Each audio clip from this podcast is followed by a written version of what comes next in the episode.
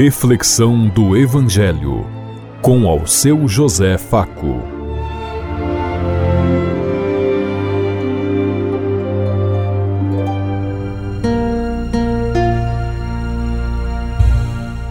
Paz bem a todos os ouvintes da Rádio Construtiva e todas as emissoras em sintonia conosco e o povo que nos ouve. Queremos levar até você uma mensagem de amor através da palavra de Jesus Cristo, hoje no Evangelho de Mateus, capítulo 20, versículo 17 a 28. Quarta-feira, 28 de fevereiro de 2024. Que a graça e a paz de Deus Pai, Deus Filho, Deus e Espírito Santo vos ilumine nesse dia e seja uma boa notícia para todos.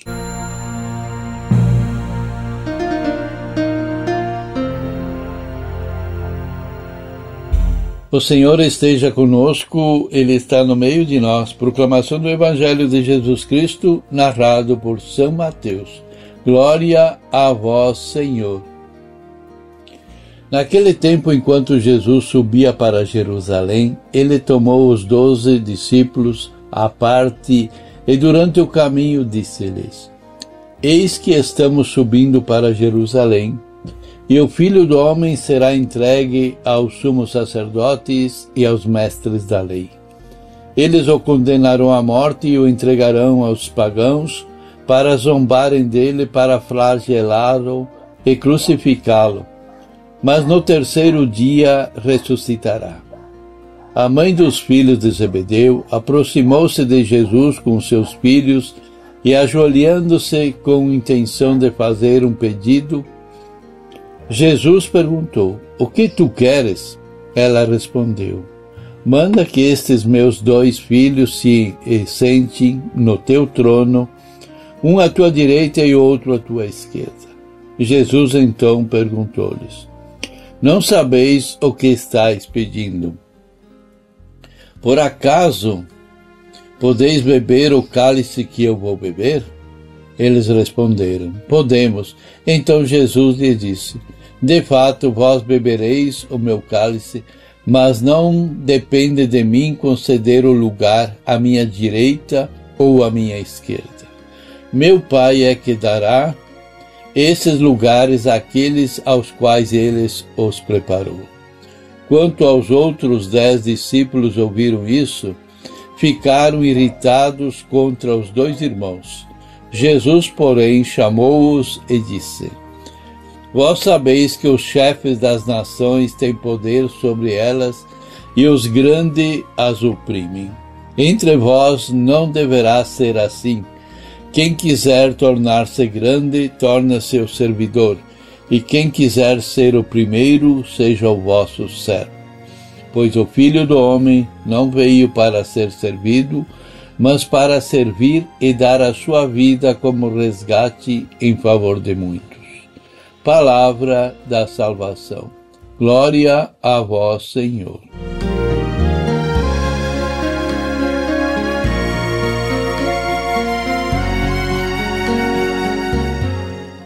Durante a ida de Jesus para Jerusalém, os discípulos só esperavam que Jesus pudesse assumir um alto posto e com isso eles também pudessem ser beneficiados.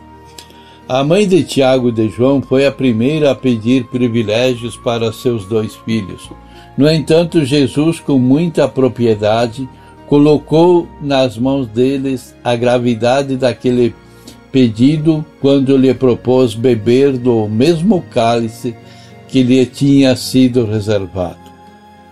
Nós também somos assim. Desejamos levar vantagem em tudo e não medimos as consequências quando pleiteamos alcançar alguma coisa que amacia o nosso ego e nos proporciona força e poder. Nós precisamos aprender com Jesus a esperar com confiança tudo o que o Pai tem providenciado para nós e nossos filhos. Precisamos aprender que nem tudo o que almejamos nos será concedido, mesmo nos que nos consideremos os mais capacitados para receber o prêmio desejado. Jesus caminhou para cumprir a, a sua missão de Salvador dos homens. E se somos seus discípulos, nós também precisamos viver o mesmo que ele viveu.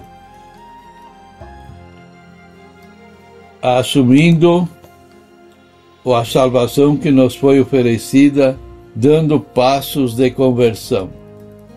Com Jesus, nós também aprendemos a exercer com determinação a missão que o Pai nos destinou quando nos colocou aqui na terra. Jesus subiu para Jerusalém. Para nós, hoje, subir para Jerusalém significa assumir a vontade de Deus e passar por dificuldades, provações e perseguições se necessários, certo de que ao terceiro dia, isso é, no momento certo, nós também ressuscitaremos com Ele. A vontade do Pai é nos ressuscitar como Ele ressuscitou. Jesus é, já nesta vida terrena, que, que damos aos nossos passos nessa conquista. Quem quiser tornar-se grande, torne-se vosso servidor.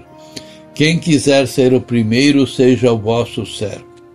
Aos olhos do mundo, ser grande é ser o primeiro, ter poder, fama e glória. No seguimento de Jesus, ser grande é saber servir, ser útil, é viver com sentido até no sofrimento, aproveitando a lição que a vida nos dá. A pequena comunidade de Jesus está caminhando em rumo para Jerusalém. Jesus vai à frente deles. Sabe que vão matá-lo, porque o profeta Isaías já o havia anunciado lá no Antigo Testamento. Porém, a sua morte não é fruto de um plano pré-estabelecido, mas é consequência do compromisso que ele assumiu com a missão recebida do Pai junto aos excluídos, aos pobres, aos fracos, marginalizados, os últimos, os invisíveis da comunidade do seu tempo e do nosso tempo. Por isso, Jesus vai enfrentar em Jerusalém o poder romano e o poder judaico, pois o discurso deve seguir o mestre, mesmo que for para sofrer com ele, tem que permanecer firme e forte, e foi o que Jesus fez. Os discípulos estão assustados e acompanham com medo a Jesus. Não, não entendem o que está acontecendo e o que está para acontecer. O sofrimento não combina com a, a ideia que eles tinham do Messias eles esperavam um Messias glorioso, poderoso, e se dão de frente com um Messias servidor, amável, Pai e Mestre.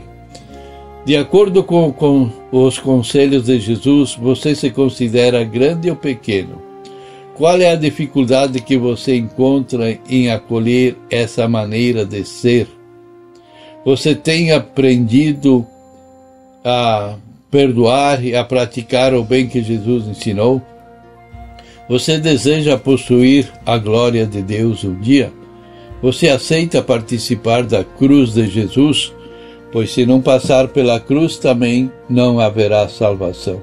Pensemos em tudo isso enquanto eu lhes digo. Até amanhã, se Deus quiser. Amém.